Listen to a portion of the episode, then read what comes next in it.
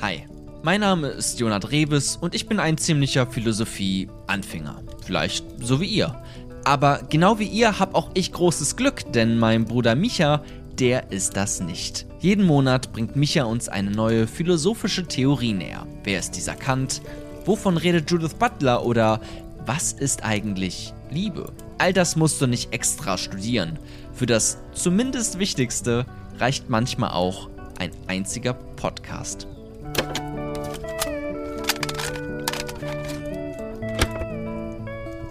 Der Klimawandel. Atombomben, globale Pandemien. Noch nie in der Geschichte war die Menschheit so nah daran, ihr eigenes Grab zu schaufeln. Das hat auch der Philosoph Hans Jonas gesehen und findet, jetzt gilt eine besondere Vorsicht und eine ganz neue Art der Verantwortung. Und was das genau bedeutet, das hört ihr jetzt in diesem Podcast über Hans Jonas.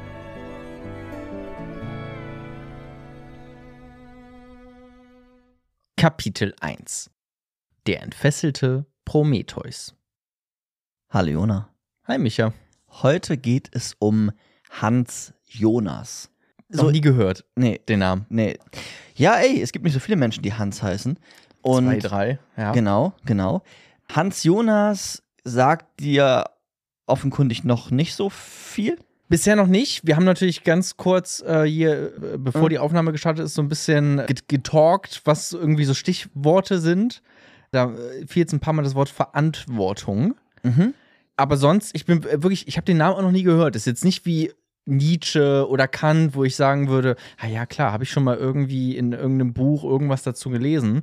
Mhm. Äh, Hans Jonas, zumindest nicht bewusst. Also vielleicht auch, aber Ja. Er ist schon ein sehr, sehr bekannter äh, Philosoph, aber natürlich jetzt hat nicht so die, vielleicht weil er auch noch gar nicht so lange tot ist, er hat nämlich 1903 bis 1993 gelebt.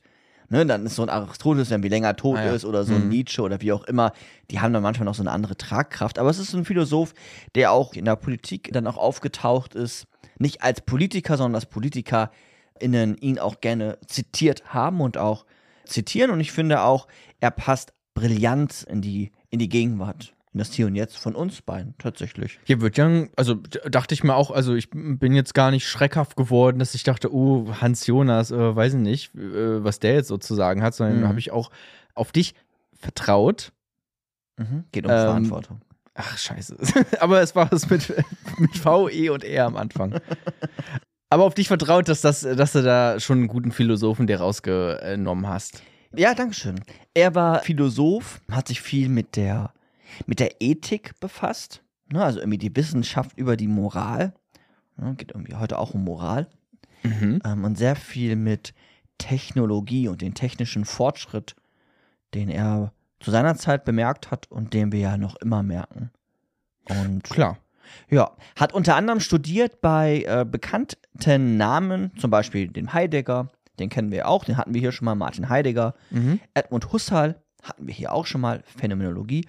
Bei denen hat er studiert.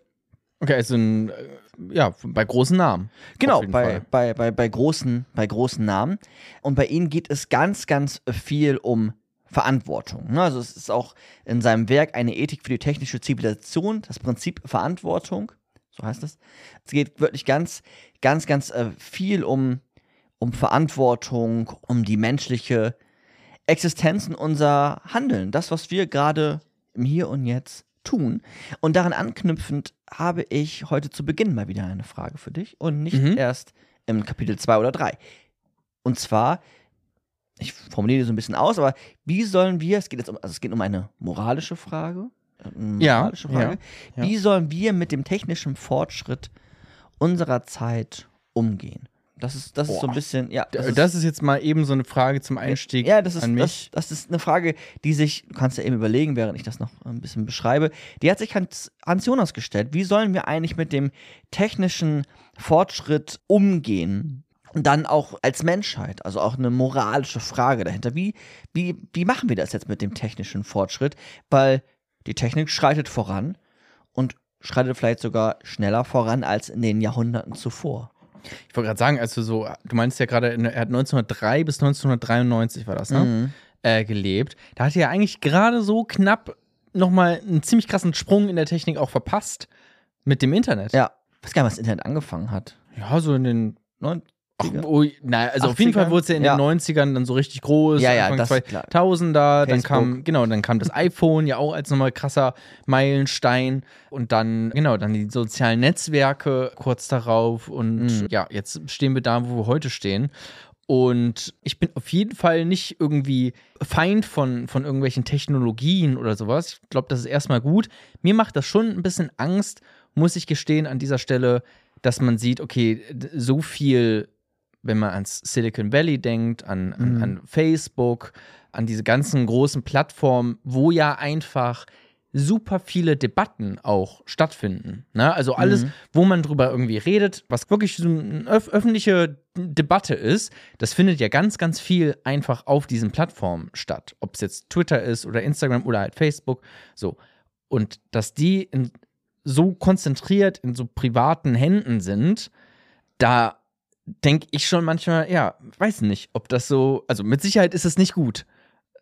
So, ich glaube, das kann man besser organisieren. Und ich glaube, das ist was, was man auf jeden Fall angehen muss. Das alles irgendwie ein bisschen besser, demokratischer zu organisieren. Das ist mir eine zu große Blackbox auch, was da ganz genau gemacht wird mit den ganzen Daten und so und seitenlange AGBs und man findet da gar nicht durch. Man will sich damit auch gar nicht beschäftigen als User. Aber es wird einem auch nicht mal eben so leicht erklärt. Und man hat immer ein bisschen das Gefühl, da ist doch irgendwas seltsam. Und ist es mit Sicherheit auch. Ich habe mich da nie groß eingelesen. Aber das wäre jetzt so das, was mir als erstes in den Kopf kommt. Hans Jonas wird uns heute eine, ja, ein, ein Prinzip äh, vorstellen, was da eine gewisse Antwort drauf finden ähm, lässt.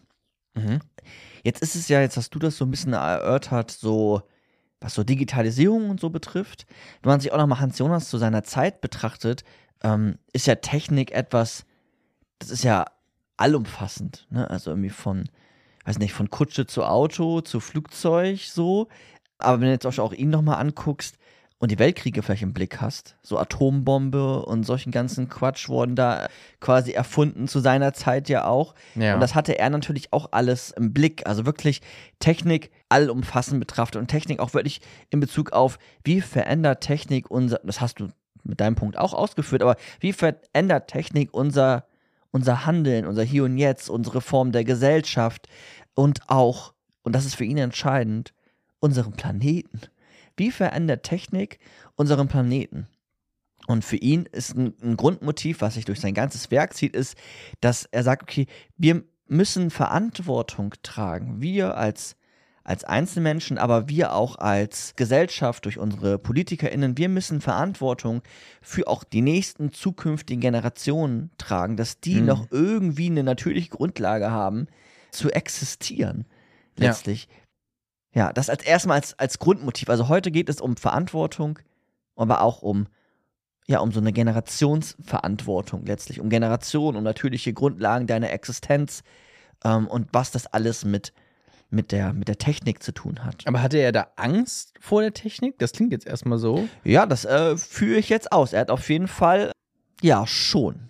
Letztlich, wenn man den Begriff Angst dafür kann man äh, verwenden. Wollte Gerade ein bisschen niedriger stapeln, so im Sinne von Respekt. Hm. Aber man kann da, glaube ich, auch schon Angst haben. Okay. Ja. Bin ich mal gespannt. Okay. Genau.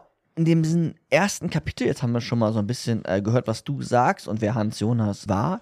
Ist ja auch interessant, weil du gerade meintest, eine Generationsgerechtigkeit, Generationskonflikte dann ja auch, die haben wir ja auch gerade sehr, sehr stark. Wird einfach viel gerade drüber debattiert, ne? Auch mit Hinblick aufs Klima. Genau. Und da wird ähm, fast, fast immer Hans Jonas zitiert, wenn es um Klimagerechtigkeit geht. Ah, echt? Okay. Wenn du dir da äh, politische Schriften anguckst, findest du fast immer auch Hans Jonas. Also ich zumindest finde sehr häufig Hans Jonas, ob du jetzt kannst auch bei Friday for Future und sowas gucken. Also Hm. Hans Jonas kennen vielleicht sogar deswegen auch jüngere Leute.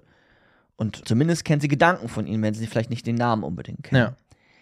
In diesem ersten Kapitel geht es jetzt um den Prometheus, der entfesselt wurde. Kennst du Prometheus, die Geschichte von Prometheus? Wahrscheinlich nicht. Also so ein bisschen vielleicht.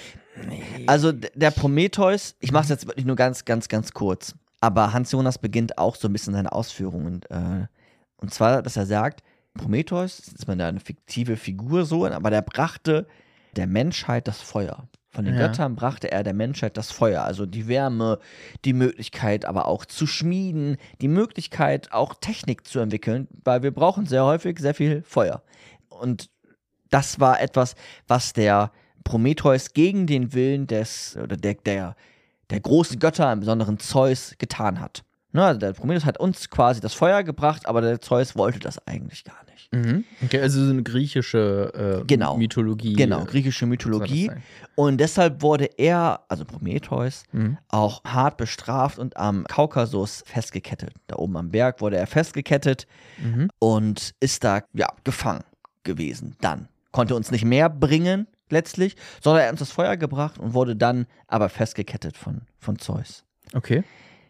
Und Hans Jonas sagt, naja, im Hier und Jetzt, heutzutage, auch zu seiner Zeit, aber vielleicht auch jetzt, können wir es auch übertragen auf uns jetzt, ist es jedoch so, dass der Prometheus wieder entfesselt wurde. Der ist gar nicht mehr auf dem Berg, sondern verdammt nochmal, der ist wieder runtergekommen und deswegen ist die technische Entwicklung, hat die eine, eine Geschwindigkeit angenommen, ein, Mhm. ein Wachstum in der technischen Entwicklung, die er jetzt im übertragenen Sinne über diesen äh, Prometheus erklärt. Ne? Also Technik wächst in einer enormen Geschwindigkeit. Dieser Fortschritt, Fortschrittsgedanke, sicherlich auch unter anderem, das hatten wir ja auch schon in verschiedenen Episoden, was mit der Aufklärung zu tun hat und Industrialisierung. Industrialisierung, irgendwie Fordismus, also irgendwie, ne, Ford, der da irgendwie, ja, Industrialisierung lassen wir mal so stehen, ist vielleicht der einfachere Begriff. Genau, aber plötzlich gab es richtig so, ne, dass man dann auch in Fabriken, also ne, vorher hatte vielleicht, weiß ich jetzt auch nicht ganz genau, wie es Mhm. vorher war, aber jeder so seine, gab es große Familien und die haben auf einem Hof zusammengelebt, so stelle ich es mir gerade zumindest vor.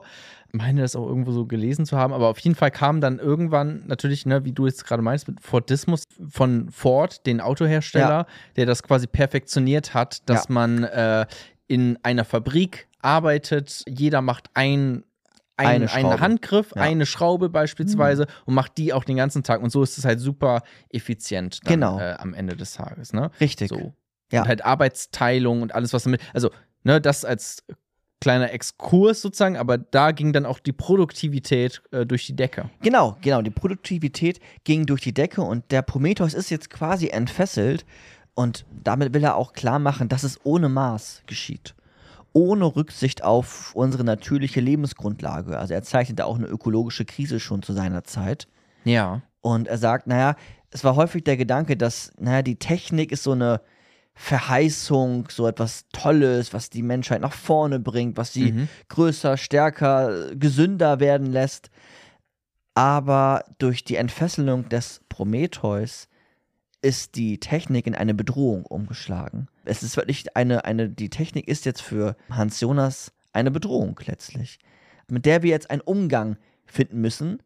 Und weil wir damit einen Umgang finden müssen, wir auch Verantwortung dafür tragen, wie die Menschheit weiter voranschreitet. Okay, ich bin erstmal noch Mhm. skeptisch gerade ein bisschen, weil, also ich verstehe das, äh, was er meint, ne? Mhm. Auch mit natürlich, also durch die Technik hast du ja dann auch ganz viel, beispielsweise Erdöl, was du äh, aus dem Boden holst. Ja. Und das ist natürlich, wie wir wissen und auch zu seiner Zeit äh, ja auch eigentlich schon wussten, super schlecht fürs Klima und kann wirklich, also man sieht jetzt schon viele Folgen und ich will gar nicht wissen, wie es in 50 Jahren, geschweige denn 100 Jahren sein wird. Aber an sich per se Technik, also das hat ja auch super viel Gutes gebracht. Deswegen bin ich jetzt erstmal ein bisschen skeptisch, ne? Weil wenn man sich mal anguckt, wie viele, ja, wie viele beispielsweise, ja, einfach äh, Kinder sterben. So, das ist ja voll Ja. runtergegangen. Ja, das stimmt, Rapide absolut. nach unten Ja, gegangen. Ja.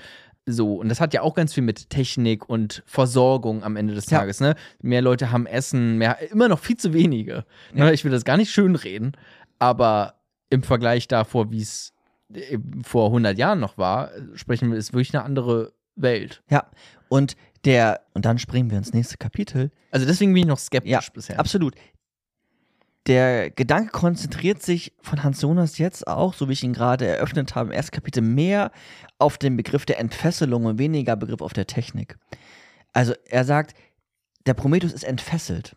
Es, es gibt kein Maß mehr. Es, es kann, es ist, Ah. maxi, es ist diese Maximalität, dieses Wachstum größer, stärker. Weil ich es kann, mache ich es Weil ich kann, mache ich es.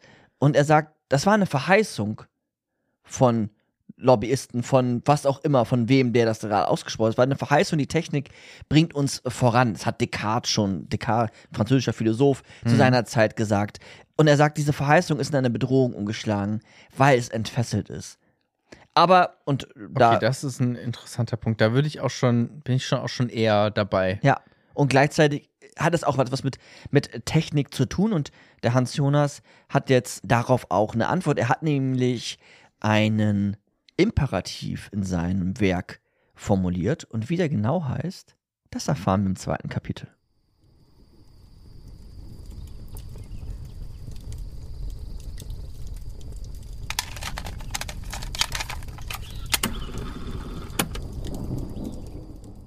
Kapitel 2 Der neue Imperativ.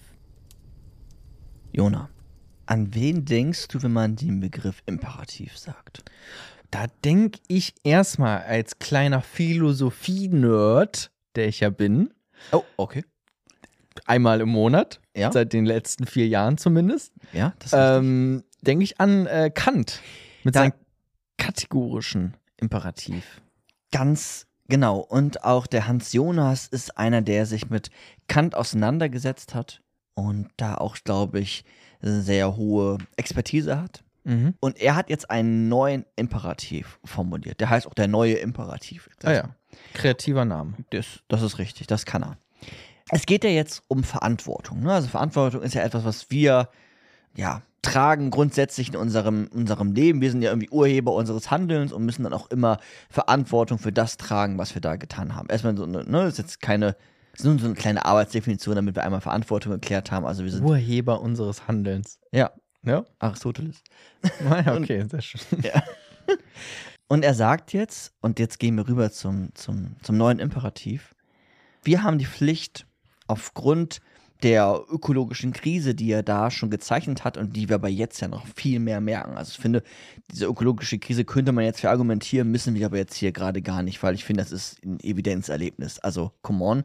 Äh, es gibt so Du meinst, wir merken es einfach. Genau, du mit ja. Evidenzerlebnis. ja, Ne? also es gibt einen Klimawandel und Ja. für den müssen wir Verantwortung übernehmen. Wir haben sogar eine Pflicht, sagt er, eine Pflicht dazu. Mhm. Und es geht jetzt darum, man könnte jetzt sagen, vor und nach Hans Jonas, das wird dem nicht ganz gerecht. Ich mache es aber einmal der Einfachheitshalber mäßig. Nämlich, dass er sagt, ganz lange Zeit ging es darum, in der Ethik und in der Moralphilosophie, dass es anthropozentrisch war. Dass es quasi immer nur um den Menschen ging und vom Menschen aus gedacht wurde. Aber wir müssen auch die außermenschliche Welt, also die Natur, den Planeten, alles mit einbeziehen in unser moralisches Kalkül, unser moralisches Handeln. Es kann nicht nur anthropozentrisch sein. Es muss sich, muss sich ändern. Früher war die Technik sicherlich nicht so gefährlich wie jetzt, aktuell. Daher war es vielleicht auch lange Zeit gar nicht irgendwie so der erste Gedanke, dass man nicht nur anthropozentrisch denken muss, sondern Also es war Menschen. Genau, ne, genau. Das nochmal zu betonen, weil es Fremdwort Ja. einfach für viele. Also das heißt, ne, auf den Mensch gerichtet sozusagen. genau. Ne? Also wenn anthropozentrisches Weltbild, will ich gerade Ja. sagen, ist, wäre dann ein eins, was sich um den Menschen kümmert. Genau, wie nicht das? Und nicht um Gott, da, daher kommt das Ah, anthropozentrische okay, Weltbild. Genau, und früher sagt er, war die Technik nicht so gefährlich, daher auch dieses anthropozentrische Weltbild, anthropozentrische Sicht in der Ethik, weil die Technik einfach nicht so gefährlich war. Ja. Also e die Ethik ähm, richtete sich jahrhundertelang, sagt er, auf das, auf das Hier und Jetzt, also immer zu der Zeit gerade haben die geschaut, wie können wir Gesellschaft gestalten, was heißt es, ein moralischer Mensch zu sein oder ein tugendhafter Mensch zu sein. Es ging immer, sagt er, um das äh, Hier und Jetzt, also in dieser Aktualität, in, diese, in dieser Gegenwart dann, keine Ahnung, 19. Jahrhundert, 17. Jahrhundert, 100 Jahre vor und nach Christus. Es ging immer um das Hier und Jetzt. Mhm. Und es war deswegen auch so etwas wie, ja, so Nächstenethik, ne? Auch wie Nächstenliebe, Nächstenethik.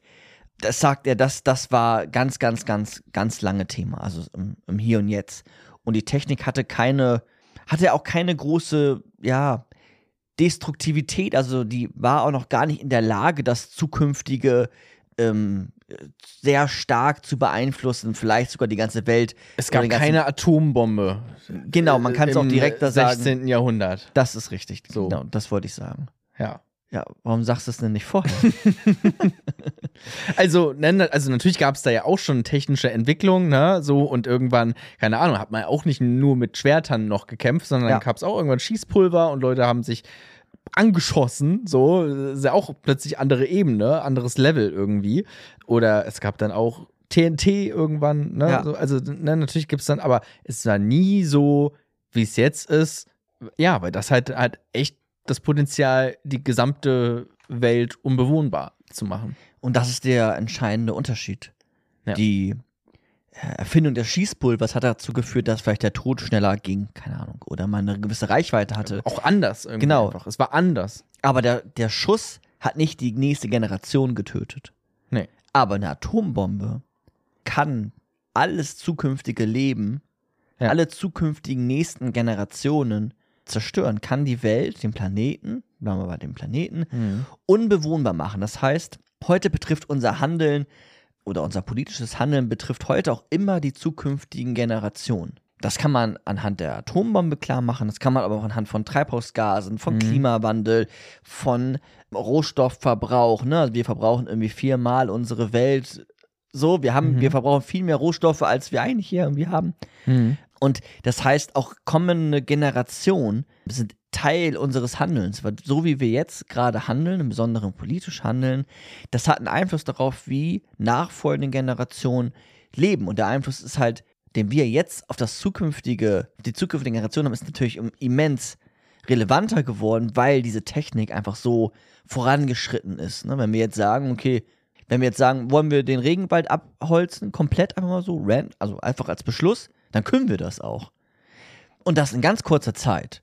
Hätte man das vor, keine Ahnung, tausend Jahren beschlossen, dann wäre das, hätte das ewig gedauert, den kompletten Regenwald. Hätte man auch machen können, aber irgendwie händisch.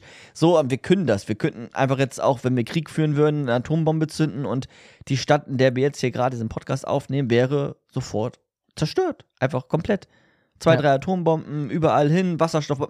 So, dann Ja, das ist die, was die Technik heute alles anrichten kann. Und wir könnten ja sogar auch ganz, und das machen wir eigentlich auch, Ja. äh, egoistisch sagen, ja gut, dann äh, nö, also wir können Erdöl aus dem Boden holen, äh, ganz viel, und das dann in die Atmosphäre schießen, mit, mit unseren Autos, mit unseren äh, Kohlekraftwerken etc. Und das ist für uns fein und äh, für uns vielleicht erstmal nur wertvoll und gut, aber nachfolgende Generationen haben dann die Arschkarte sozusagen gezogen. Ne? Also die müssen dann das ausbaden, wo wir gerade sehr egozentrisch und egoistisch handeln. Genau. Und er sagt jetzt, auf diese Frage, die ja da auch mit drin steckt, wie wir damit umgehen, sagt er, finden die gegenwärtigen Philosophen keine klare Antwort. Weil es ist eine, eine neue Herausforderung in der Ethik, wie wir mit dieser Generationsgerechtigkeit umgehen. Das haben andere vor ihm noch nicht so ausformuliert und gesehen, sagt er jetzt. Er argumentiert es auch so ein bisschen. Er hat nämlich jetzt eine, ja, eine Antwort auf, auf genau diese Herausforderung in der Ethik im Umgang mit Technik im Sinne auch der Generationsgerechtigkeit. Er sagt nämlich, es gibt ein oberstes Gebot. Und das oberste Gebot ist jetzt der neue Imperativ. Der neue Imperativ lautet, Wirkung unserer Handlungen sind verträglich mit der Permanenz der Fortdauer menschenwürdigen Lebens. Ui, ui, ui. Okay, nochmal langsam gleich. Wir Also erstmal, ein Imperativ ist äh, was? Ist quasi so ein, so sollst du handeln, ne? genau, ist eine Pflicht. Ja, Okay. ja, ist ein Befehl letztlich. Ja, eine Pflicht. Willst du es nochmal vorlesen Ja. und vielleicht direkt erklären? Ja, kein Problem. Ist gar nicht so kompliziert. Nee, Ich glaube auch. Die Wirkung unserer Handlungen Mhm. sind verträglich mit der Permanenz, also mit der, mit der Fortdauer menschenwürdigen Lebens. Also handle so, dass die Wirkungen deiner Handlungen nicht zerstörerisch sind für die zukünftigen Generationen, für das zukünftige mögliche Leben. Das ist letztlich der, der Imperativ. Okay. Also handle so, dass die Wirkungen deiner Handlungen nicht zerstörerisch sind für die zukünftige Möglichkeit ja, eines menschenwürdigen Lebens. Das ist so ein bisschen das Also jetzt nicht übersetzt. einfach so den Regenwald abholzen, weil wir was darf, also ne, im Prinzip das, was wir eben gesagt haben. Einfach Ja. weil wir was, vielleicht können wir das Holz gebrauchen, so, aber für die zukünftige Re- Generation wird es dann sehr viel heißer auf diesem Planeten irgendwann, wenn wir hier die, die Lungen äh, un- unserer Erde sozusagen, die grünen Lungen, abholzen würden. Ja. Das ist jetzt ein Beispiel. Ja, ja. Deswegen, die Wirkung unserer Handlungen sind verträglich mit der Permanenz der Fortdauer menschenwürdigen Lebens. Und das ist jetzt dieser Imperativ, ne? also das, was du gerade auch gesagt hast. Und er sagt jetzt, und da tauchen wir so ein ganz bisschen ein, aber springen auch relativ wieder schnell aus dem Wasser raus. Er sagt jetzt, man könnte ja auch meinen, dass Kants Imperativ auch schon ausreichen würde. Wer ja da noch gar keine Erfahrung hat, kann jetzt weiter zuhören, weil ich erläutere es auch so ein bisschen. Wer noch mehr wissen möchte, wir haben uns auch schon zweimal mit Kant auseinandergesetzt. Ja. Kant hat ja auch einen Imperativ, so einen kategorischen Imperativ formuliert. Ne, handle nur noch derjenigen Maxime, also die Handlungsanweisung, handle nur noch derjenigen Maxime, durch die du zugleich wollen kannst, dass sie ein allgemeines Gesetz wird. Das ist so, das klingt sehr ähnlich eigentlich vielleicht auch wie das, was Hans Jonas gerade gesagt hat. Kannst du mir soweit folgen? Ich finde, das klingt schon anders, aber ich kann dir folgen, ja. Ja, bei diesem Imperativ ist es jetzt so, dass der, der muss irgendwie logisch sein. Also da muss sich irgendwie selbst, da braucht eine Selbstverträglichkeit, sagt Hans Jonas auch. Es darf kein Widerspruch da drinne herrschen. Und er sagt jetzt, ne, so die Handlungen oder die Handlungsweisen, die dann durch diesen Imperativ formuliert werden, die müssen halt immer eine gewisse, ja, eine gewisse Widerspruchsfreiheit haben. Mhm. Und, und Hans Jonas beschreibt jetzt den oder interpretiert als Kant-Kenner, muss man auch dazu sagen, aber man kann sicherlich so anders interpretieren, aber er interpretiert jetzt Kants Imperativ so, dass er sagt, es geht bei Kant um so einen subjektiven Grundsatz. Es geht bei Kant auch in diesem Imperativ immer um das Hier und Jetzt. Es geht bei Kant darum, dass ist Dieses allgemeine Gesetz sozusagen. Genau, es geht- genau. Ja, also man darf nicht jemanden einfach so ermorden, weil wenn ich sonst äh, davon aus, also ne, wenn ich das quasi moralisch gut finden würde, jemanden einfach so zu ermorden, dann könnte mich auch jederzeit äh, jemand ermorden, beispielsweise. Genau. So, ne? Und deswegen muss man, kann man sich das dann vorstellen, ja, wenn es ein allgemeines, also ich mache das nicht, weil ich möchte auch, dass das ein allgemeines Gesetz wäre, dass man nicht einfach so morden darf. Richtig, richtig. Und er sagt jetzt, diese Form des kategorischen Imperativs bezieht sich auf das, äh, auf das Hier und Jetzt Hm. und nicht auf etwas sehr weit in der Zukunft gerichtetes. Ja, das muss ich mal Ähm, überlegen eigentlich. Also ob ich das auch so sehe. Also er sagt, ja, ich, ich führe es noch so ein bisschen Ja, aus, und dann kann man ja, ne, also er sagt auch nach, nach Kant, sagt jetzt Jonas, kann es auch sein, dass das Glück der gegenwärtigen Generation, also mit, mit unserer Generation, mit dem Unglück späterer Generationen ähm, erkauft werden kann, sagt er. Ja, voll. Ja, das kann man, kann man äh, vielleicht, kann man das so sehen. Und, und da wolltest du da schon was zu sagen? Oder? Nö, ach, das ist ja die, das klassische Klimawandelproblem, Ja. was wir einfach gerade haben. Und genau dieser Generationskonflikt, den wir da auch gerade haben. Ne? Ja. So, und Leute älterer Generation sagen auch, sagen de facto, ich weiß gerade gar nicht mehr, wer das war, aber äh, jemand hat ja de facto im Fernsehen gesagt, ja, nach mir die Sintflut, mir ist egal, ich habe keine Kinder. Wa- Was wir hier machen und was den Klimawandel weiter anheizt. Und das greift auch Hans Jonas auf, der nämlich sagt, nach Kant könnte man auch verargumentieren, dass es keine Pflicht gibt für den Fortbestand der Menschheit. Es, ne, man kann das logisch formulieren, dass es keine Pflicht gibt. Nach Kant wäre ein Ende der Menschheit denkbar. Es wäre denkbar zumindest. Es wäre Moralisch sozusagen, darum geht's ja. Genau, Ne? ja, und es wäre konsistent. Also, man Mhm. kann das schon denken. Also, ja, irgendwie, ich handle nach derjenigen Maxime, also ich, ich handle Mhm. so, was so ein allgemeines Gesetz wäre. Und dann ist es vielleicht auch so, dass ich ähm, jetzt so und so handle, wir als Gesellschaft, ne, das ist dann irgendwie widerspruchsfrei. Aber, ja, Das ist gut. immer auf die Gegenwart. Irgendwie Genau, auch so ein Gesetz bezieht sich ja erstmal auf die Gegenwart, auf die Menschen, die jetzt in der Gegenwart gerade Ja. vorhanden sind. Ja, ja. Okay. Also ein Ende der Menschheit wäre denkbar und auch so ein- eine Abwägung von Glück und Unglück aus hier und jetzt und gleichzeitig auf, auf das Zukünftige, so eine Abrechnung.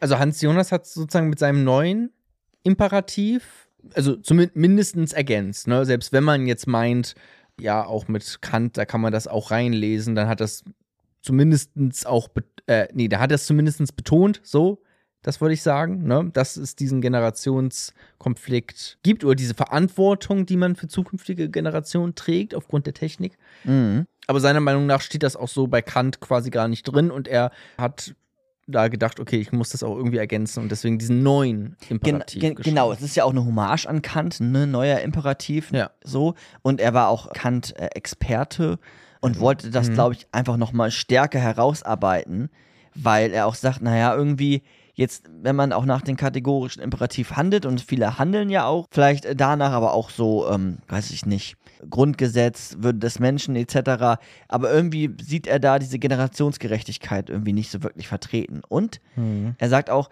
bei Kant richtet sich irgendwie auch noch mal mehr ans Individuum und das eigene moralische Handeln.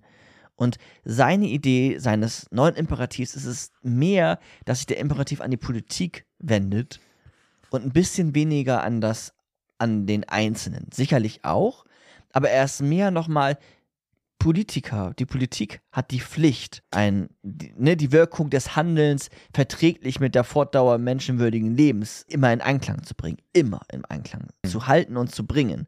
Also, dass wirklich die Permanenz der Fortdauer, also dass es unendlich wir weiterleben können, dass wir immer die Generation mit einbeziehen, unser Handeln, da hat die Politik die, die, die, die Verantwortung, weil die dann auch nochmal die EntscheidungsträgerInnen sind. Ja, klar, auf jeden Fall. Also, ja, natürlich. Also bei sowas banal, was heißt banalen, aber also bei sowas wie der Atombombe ja auch logisch. Ne? Politiker sind die, die ein Go dann geben oder Ja. halt eben nicht. Aber auch beim, ähm, ja, wie wir jetzt grün in die Zukunft gehen, sind auch sind natürlich politische Entscheidungen am Ende. Ne? Also auch man selbst als Individuum, ich will das jetzt auch nicht ganz verneinen, kann da auch was machen, mit Sicherheit. So, ne? Auch wie man selbst konsumiert, ändert ja auch den Markt. Aber wenn das jetzt, ja, der also wirklich so ist, dass wir auch einfach wenig Zeit haben, um auch gegen diesen Klimawandel vorzugehen, was ja die Wissenschaft Stand jetzt sagt, einfach, ein sehr, sehr großer Teil der Wissenschaft auch, dann brauchst du natürlich politische Entscheidungen. So. Ja, also Generationsgerechtigkeit, menschenwürdiges Leben, das übersteigt in der Regel den privaten Handlungsraum, sagt er. Das übersteigt es in der Regel. Wir haben, und wir sind auch immer politische Wesen, wir haben auch die Pflicht, politisch zu handeln und das können wir auch. Hm. Und auch unsere, unseren eigenen Nahbereich äh, äh, ökologisch oder vielleicht auch nach seinem Imperativ formen. Aber in den großen Fragen übersteigt es unseren ähm, Handlungsraum. Ja. Ist Und immer es- nur in so einem gewissen Rahmen. und ist, des, ist deswegen politisch zu verankern. Also hebt nochmal wirklich die Politik da hervor, wo er sagt, das, das fehlt ihnen ein bisschen bei Kant. Das kann man alles adaptieren, das kann man auch alles bei Kant mit einpflegen letztlich, aber es ist nochmal eine, ja, das Herausarbeiten dieser Generationsgerechtigkeit, dass wir jederzeit zugleich für immer und ewig so die Möglichkeit ähm, eines menschenwürdigen Lebens gewährleisten. Und das ist die Idee von Hans Jonas. Okay. Und jetzt ist es ja noch spannend, okay, wie, hm, wie kann das jetzt im, im Genauen aussehen? Und das würde ich im dritten Kapitel eröffnen. Außer du hast jetzt hier noch irgendeine Form. Äh, nee, aber Frage. finde ich schon mal also sehr, sehr gut, das einfach mal auch so zu betonen, so quasi, oder jetzt Kant sozusagen zu ergänzen, ne, wie er es jetzt gemacht hat. Aber das so zu betonen, ne, diesen Generationskonflikt, man merkt ihn auch die ganze Zeit, gerade aktuell, also ja, finde ich gut. Und du wolltest uns jetzt im dritten Kapitel was, wie geht's, wie geht's weiter? Ja, erzähl ich dir dann. Okay, dann machen wir es so.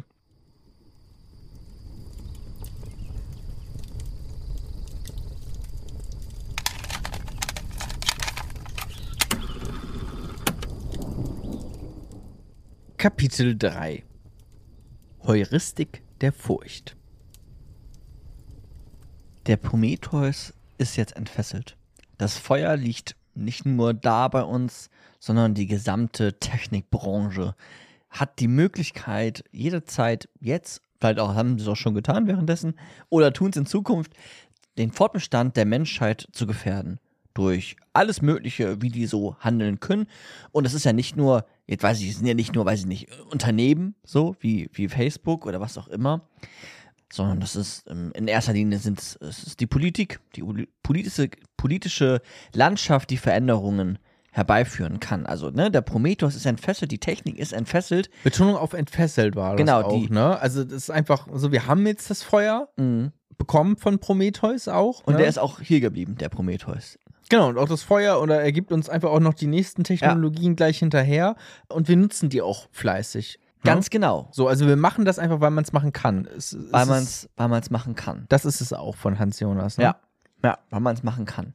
Und das oberste Gebot ist es jetzt, die Wirkung unserer Handlungen sollten oder müssen, müssen verträglich sein mit der Permanenz der Fortdauer menschenwürdigen Lebens. Also auch die zukünftigen Generationen sollen auch noch frische Luft atmen können. Genau, frische Luft atmen, müssen ein menschenwürdiges, kann man überlegen, was heißt menschenwürdiges Ja. Leben, das machen wir an der Stelle jetzt nicht, aber sie müssen ein menschenwürdiges Leben, das muss gewährleistet bleiben. Und dann ist ja die Frage, wie kann man das im Genauen umsetzen? Das ist ja sogar schon noch ein sehr geringer Anspruch eigentlich, den man hat. Ja. Man könnte ja auch sagen, die müssen es besser haben als wir irgendwann mal. Ne? Also das ist ja auch das, was man irgendwie, sagt man ja auch so, wenn man jetzt Kinder hat, dann will man ja auch, dass es die Kinder, dass die es irgendwann äh, mal besser haben als man selbst. So, Was ja ne? auch mit dieser Verheißung der Technik häufig mitschwingt.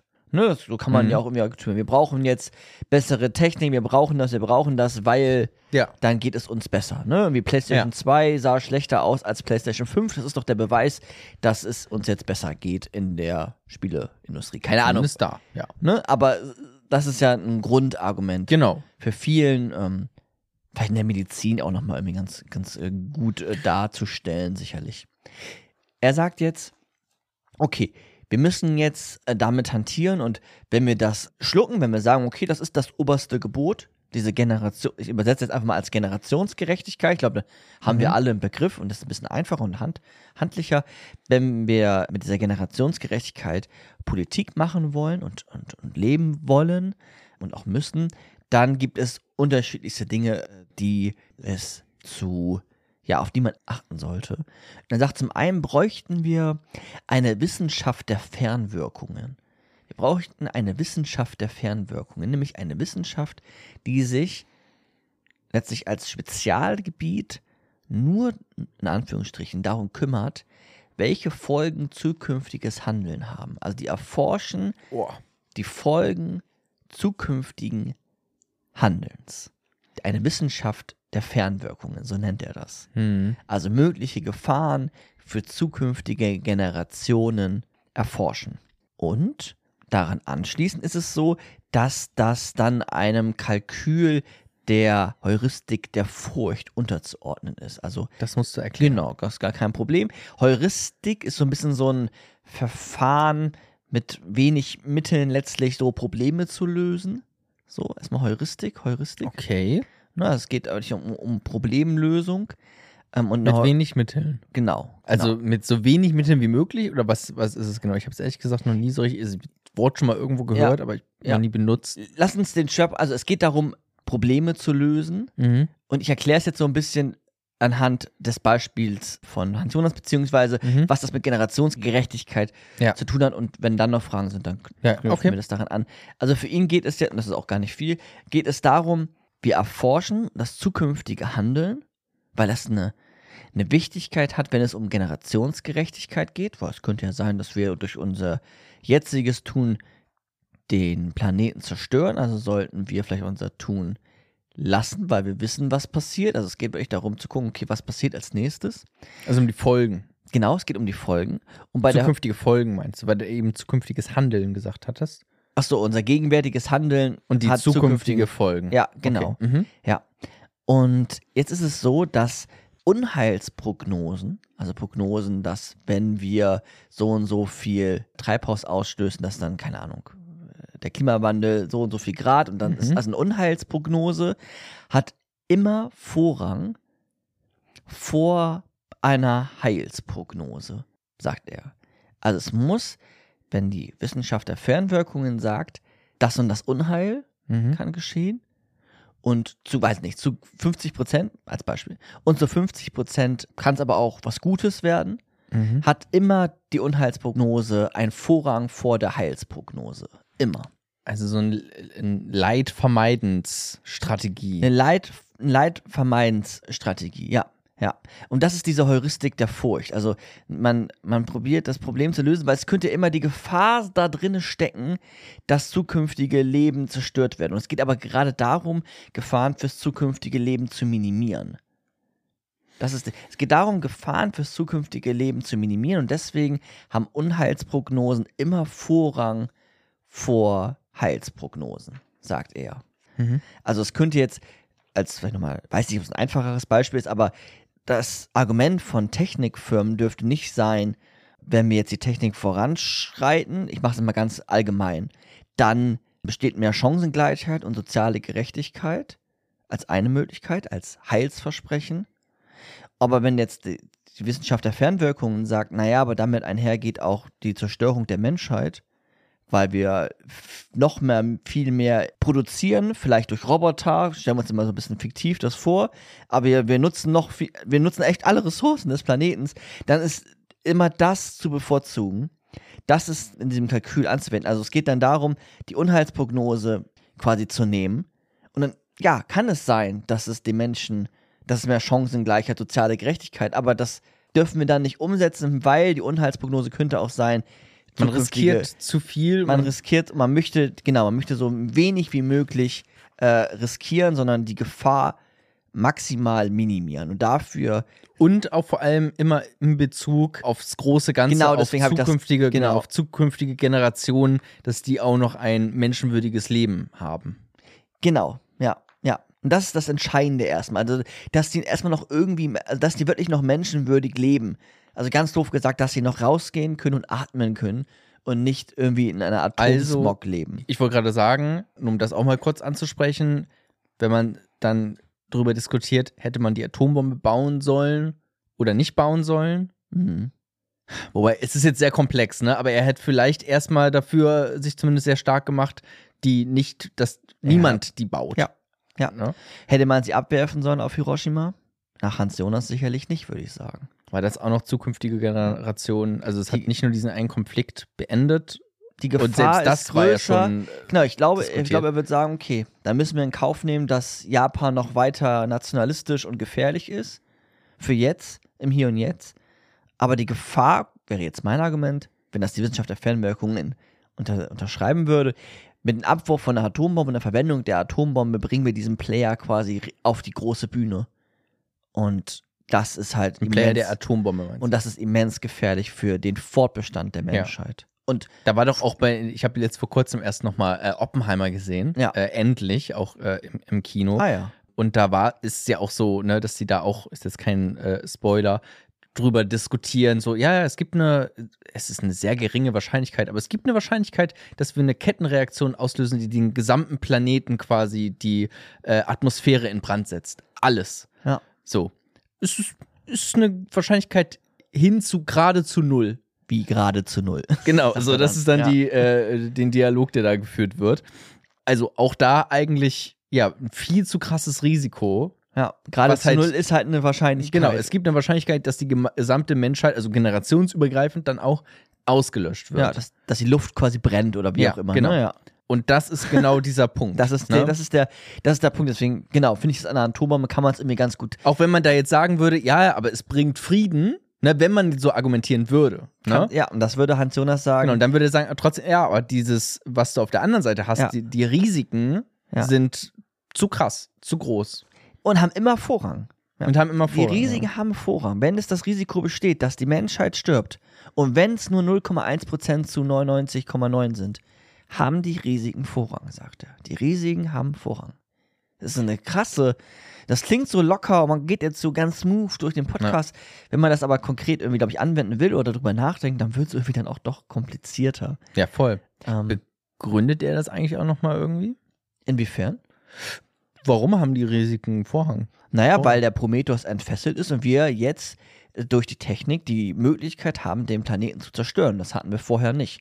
Also gängige, Mhm. Praxis ist es auch aktuell sicherlich auch häufig so, dass alles Technische gemacht wird. Hauptsache, der Mensch zieht irgendwie einen Nutzen daraus. Und er sagt, weil das gängige Praxis ist, mit wir ziehen da irgendwie einen Mhm. Nutzen raus, müssen wir da quasi ein oberstes Prinzip haben, was das auch ein bisschen äh, reglementiert. Und dafür brauchen wir diesen neuen Imperativ, weil ja, Nutzen fürs Hier und Jetzt sicherlich. Vielleicht Nutzen auch noch, vielleicht minimal für die nächste Generation, ja.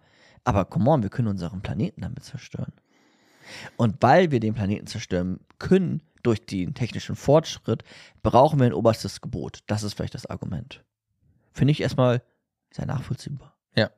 Hans Jonas fordert jetzt auch, dass Interessen anderer nicht mutwillig leichtfertig aufs Spiel gesetzt werden, besonders dann, wenn es nur um äh, kurzfristige Vorteile geht. Also das ist das eigentlich, was ich gerade eben auch gesagt habe. Ne? Also nur weil wir kurzfristig einen Vorteil rausziehen können aus einer Technik, dürfen wir nicht die Interessen zukünftiger Generationen leichtfertig aufs, aufs Spiel setzen. Mhm. Und wir haben Verantwortung, weil wir das können, weil wir immer durch unser Handeln die Zukunft immens beeinflussen, haben wir eine Verantwortung für die Folgen unserer Handlungen. Das ist eine Notwendigkeit. Wir, das passiert. Wir, wir, wir, sind Urheber unserer Handlungen und wir haben auch äh, Verantwortung zu tragen. Und das im Besonderen im, im politischen Raum. Das hatte ich ja eben auch schon. Im Besonderen im äh, politischen Raum. Und wir haben auch, und jetzt auch die Politik, die hat eine Fürsorgeverpflichtung, ein Fürsorgeprinzip. Immer auch zukünftige Generationen im Sinne dieser Heuristik der Furcht mit einzubeziehen. Immer, wirklich immer die zukünftige Generation mit einzubeziehen in das politische Handeln, das politische Tun und zu gucken, naja, äh, ne, gibt es ein Risiko, dann können wir das nicht machen. Also wenn jetzt, na, ich äh, überlege jetzt gerade, okay, wie kann mir das jetzt im Alltag sozusagen hilfreich sein oder irgendwie in so Diskussion ist dann, okay, wenn Politiker jetzt irgendwas tun oder, oder Handlungen äh, vollziehen, irgendwelche Entscheidungen treffen, Gesetzesentwürfe auf den Weg bringen, die vielleicht jetzt gerade sehr populär sind, so oder auch jetzt gerade unsere Gesellschaft vielleicht gut tun würden, aber auf lange Sicht dem Klima beispielsweise schaden und so auch Das dann ist das Hauptding, ja. ne, weil das ist ja einfach, ja, das ist ein großer Hebel sozusagen bei diesen generationsübergreifenden Katastrophen.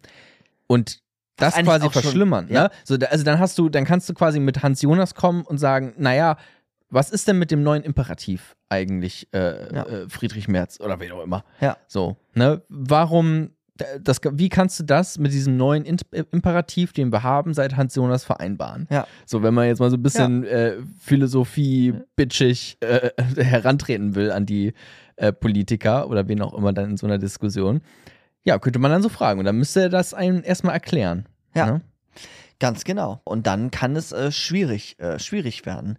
Und das ist jetzt, das ist der Imperativ, der eine Wichtigkeit dann hat, der für Umweltschutz, für Nachhaltigkeit, für eine Selbstständigkeit hinsichtlich zukünftiger Generationen ja verwendet äh, werden muss letztlich. Es geht ganz viel um, um Klimawandel jetzt im Besonderen ja auch für uns, was ja auch eigentlich crazy ist, weil der Klimawandel ja so etwas Prozesshaftiges ist. Also die gegenwärtige Gefahr von Atomkrieg ist jetzt auch schwierig, weil wir haben ja gerade auch wieder einen Krieg in Europa, aber es fast noch geringer einzuordnen. Oder wir haben, wir sind einfach an verschiedenen Fronten, vielleicht auch so gesagt. Verschiedenen Fronten können wir die, den Planeten zerstören.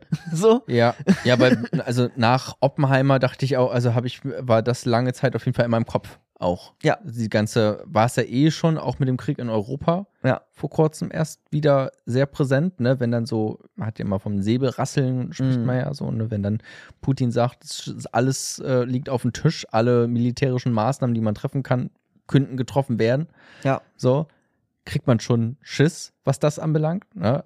vom Klimawandel auch. Ja. Also es sind wirklich zwei Fronten dann, wenn man so möchte. Ja, ja, mindestens zwei Fronten, wenn man noch irgendwie sich mit, weiß ich nicht, mit Weltraum auskennt und weiß, in welche, in welche. Ja. Dinge auf uns alle rauffliegen könnten. Also keine Ahnung, es gibt, aber es sind auf jeden Fall zwei ganz große äh, Fronten tatsächlich, äh, die da auf uns zukommen, wo Hans Jonas, zumindest mit diesem, mit diesem neuen Imperativ, versucht, eine Leitlinie für politisches Handeln zu formulieren. Und deswegen sich auch PolitikerInnen immer mal wieder auch auf ihn bezogen haben, letztlich. Oder darüber eine Begründungsstruktur Mhm. äh, ne, finden, auch, warum einfach Generationsgerechtigkeit mitgedacht werden muss. Und es geht nicht nur jetzt darum, den Steuersatz im Hier und Jetzt zu senken, sondern wir müssen auch Generationen mitdenken. Mhm. Und klar, also auch beim Thema Rente oder sowas, ne? Da, Ja. da ist es ja auch natürlich genauso.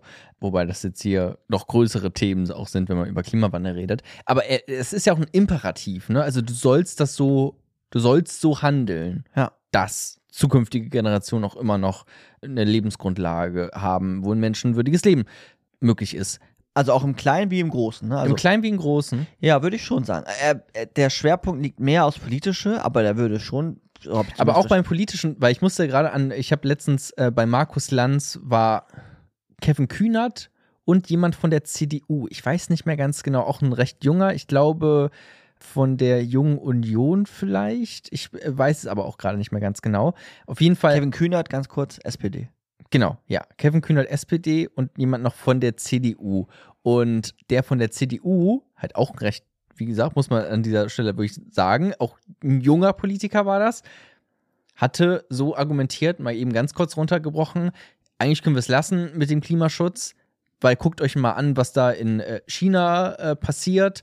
So, das ist so viel CO2, was da ausgestoßen wird. Da haben wir gar nicht, wenn man es mal, und das ist ein globales Problem, wenn man das so betrachten äh, möchte, haben wir da eigentlich gar nicht zu sagen. Dann sind wir nur im Kleinen sozusagen. Und da meinte Kevin Kühnert, ja, ja, dann können wir es auch gleich. Also, wenn man so an politische Probleme herangeht, dann können wir gleich alle moralischen Maßstäbe, die wir haben, eigentlich komplett über Bord werfen.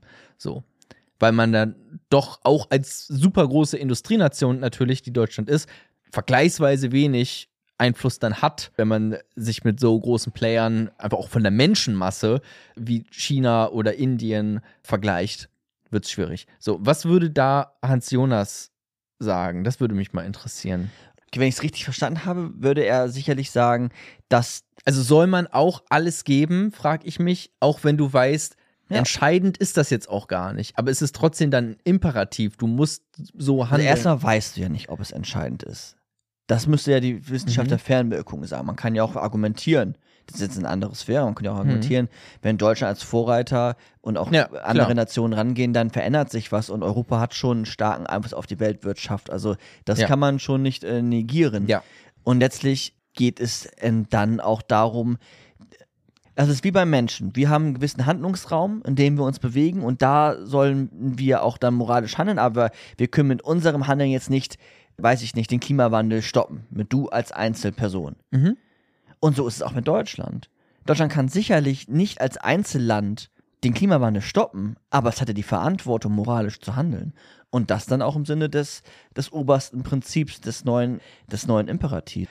Weil man verschiebt ja die Verantwortung auf wen anders, nämlich wir können nichts tun, China muss was machen. Wo ist denn dann die Verantwortung für dein Handeln? Finde ich super. Also so ähnlich hat auch äh, Kevin Kühner hat es nicht so, ne, der hat einfach nur gesagt, ja, dann können wir es gleich sein lassen. Hat's Maul. Ne? so im Prinzip irgendwie so sehr Stammtischartig sozusagen geantwortet. Da, aber keine Ahnung, da fehlt einem, wird man vielleicht auch erstmal sprachlos.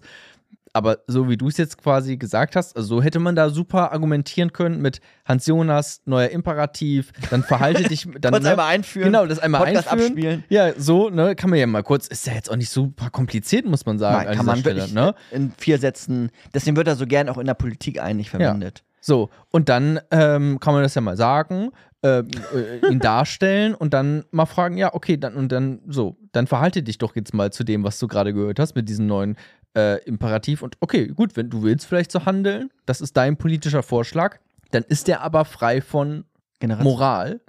Ja, oder zumindest äh, von Generationsgerechtigkeit. Dann bleibst Und man, vielleicht schiebt, und man schiebt seine Verantwortung beiseite. man verschiebt seine Verantwortung beiseite und man bleibt auf einem, würde er wahrscheinlich sagen, moralisch niedrigen Level. Äh, Level.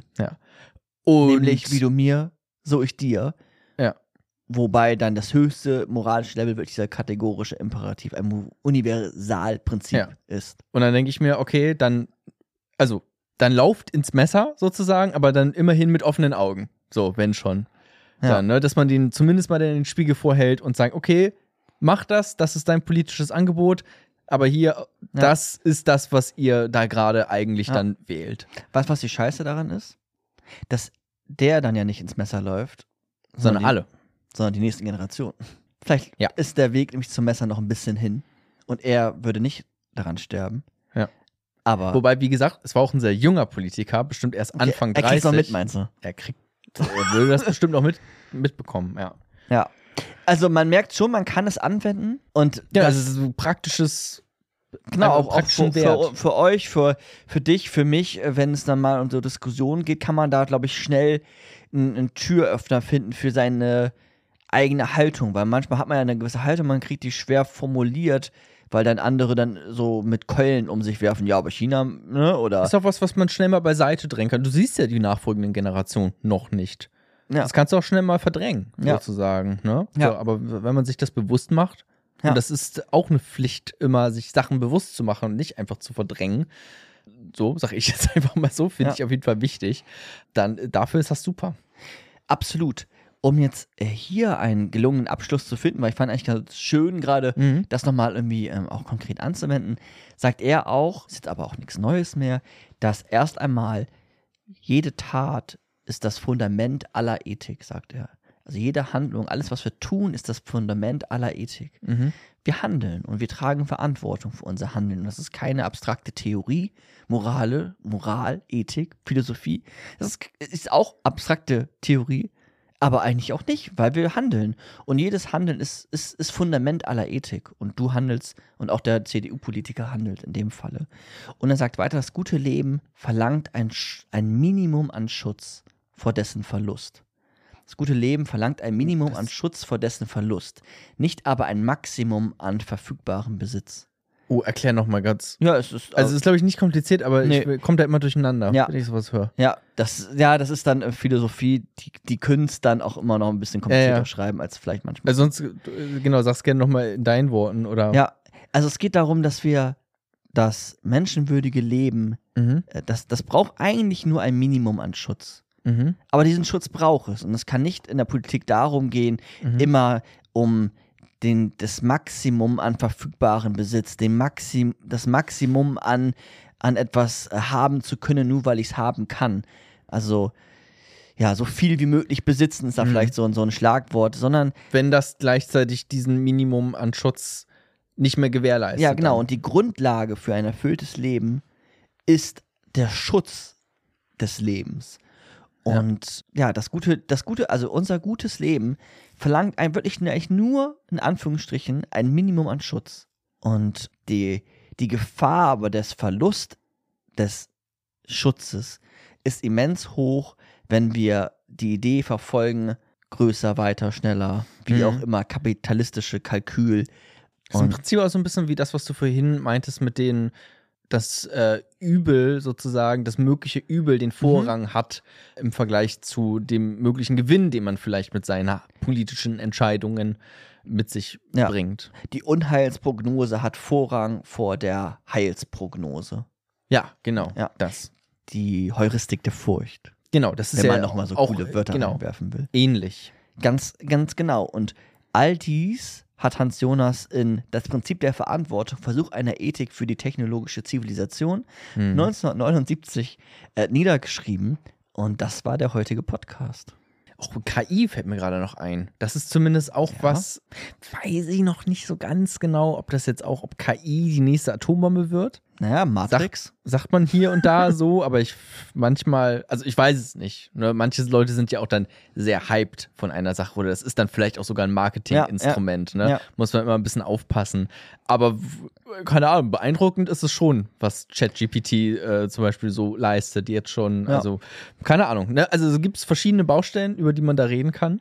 Genau, und es ist wirklich mal eine äh, Moralphilosophie, die sich um Technik, also wirklich Technik als, als Schwerpunkt hat. Die Apokalypse. und Schwerpunkt. irgendwo dann leider auch die, die Apokalypse. Ähm, ja, der Prometheus ist entfesselt, ne? Ja. Okay, ja, finde ich, fand ich sehr gut. Ja, sehr schön. Äh, super auf den Punkt gebracht. Äh, ich glaube, das Wichtigste von Hans Jonas habe ich jetzt erstmal so abgespeichert, hoffe ich. Denke ich. Ich bin sehr gespannt auf den Aufnahmeschluss, wenn wir gleich, weil ich glaube, das ist, man kann über ganz viele Sachen da auch diskutieren und pro, Mhm. contra und äh, ist das wirklich alles so einfach oder dann vielleicht, in, wenn man sich mal die reale Welt anguckt und nicht nur so philosophischen Draufblick hat, im Kleinen, dann Klingt wirklich sehr kompliziert plötzlich. Ja. Ne? Klingt wie ein äh, Kritikpunkt, den man auch in unserem wunderbaren äh, gleichnamigen Kritik-Podcast, Genau. den wir für unsere Patreon- und Steady-Zuhörende haben. Ähm, weil, Exakt. ja, da wird es auch darum gehen, was du gerade gesagt hast. Ah, okay, sehr gut. Äh, Patreon und Steady. Micha, was ist denn das nochmal? Das ist ein, oder es sind Plattformen, die dafür da sind, dass man dieses Projekt so ein bisschen finanziell unterstützt, unter die Arme Ja. hilft, damit das auch ja weiterhin so gut funktionieren kann, wie es jetzt funktioniert, weil das ist einfach super, dass ich, äh, weiß ich nicht, allein mein Sprit hierhin, das ist nämlich auch immer eine Fahrt, Ja. äh, bezahlt bekomme, dann ist das einfach nochmal ein bisschen einfacher. Wir machen das nämlich nebenbei tatsächlich. Genau, wir machen das hier jetzt auch gerade, ist ein äh, Sonntagabend, äh, wo wir das hier aufnehmen und äh, da könnt ihr uns gerne finanziell supporten, wenn ihr möchtet. Das machen auch schon ein paar. Das könnten aber auch noch ein paar mehr werden. Das ist richtig. Äh, meiner Meinung nach. Würden wir uns nicht drüber beschweren, um es mal so zu formulieren. Äh, also schaut da gerne mal vorbei bei Patreon oder Steady. Ja, guckt euch das mal an, da gibt es so ein paar Benefits auch. Habt ihr Was immer denn? die, äh, die Folgen zum Beispiel, kriegt ihr nochmal vorab, äh, auch ohne Werbung dann. Ja, ja. Gerade spielen wir hier ja auch mal, mal so ein bisschen äh, Werbung ein, um es auch zu, gegen zu finanzieren, was auch super ist. Also dafür auch vielen Dank ne, an die Leute, die, die Werbtreibenden hier, die sagen, okay, Philosophie to go, da haben wir Lust, Werbung zu spielen. Das kriegt ihr, ihr könnt äh, Folgen auch mit abstimmen hin und wieder und den Kritik-Podcast. Äh, bestimmt noch sehr viel mehr, was ich vielleicht vergessen habe. Und vor allem werdet ihr auch immer am Ende der Episode, wenn ihr uns ganz besonders da unterstützt bei Patreon oder Steady, dankend erwähnt. Und das auch wieder in äh, dieser Episode geht ein ganz, ganz großer Dank raus an Cleo, Erik, Hanna, Marc, Mehmet und seit kurzem ganz neu dabei, der gute Ike. Auch dir vielen lieben Dank, dass du uns oder dass ihr uns alle äh, supportet äh, bei, ganz besonders doll supportet bei Patreon und Steady. Auch an alle anderen da draußen, die bis hierhin zugehört haben. Hey, voll cool, dass ihr es bis hierhin geschafft habt. Ich hoffe, ihr habt was gelernt, mitgenommen. Äh, ich auf jeden Fall. Du hattest auch Spaß bei der Ich Vorbereitung. hatte, ich hatte auch äh, Spaß an euch noch, weil das hilft tatsächlich auch immer mega, klingt so abgedroschen, aber Bewertung, mega gute Sache. Kommentare bei Auch iTunes, richtig, richtig gut. Und sonst Mundpropaganda. Einfach mal erzählen, dass es uns gibt. Ja. Das freut uns äh, total. Und wer noch äh, Fragen hat, äh, es gibt den Weg auf der einen Seite über Instagram auch mal mehr oder weniger mit uns in Kontakt zu kommen. Oh, aber wer, Mhm. weiß ich nicht, intensiveren Kontakt möchte, kann auch über Discord, das wäre dann etwas, was aber über diese Patreon oder Steady läuft, ähm, auch direkt mit uns kommunizieren, wer Ja. Lust daran hat. Ansonsten hört ihr unsere Stimmen auf jeden Fall auch im kommenden Monat. Genau, wir machen hier munter weiter. Mir hat's Spaß gemacht. Äh, euch da draußen hoffentlich auch. Und wir hören voneinander. Bis dann. Tschüss. Auf Wiedersehen. Ciao.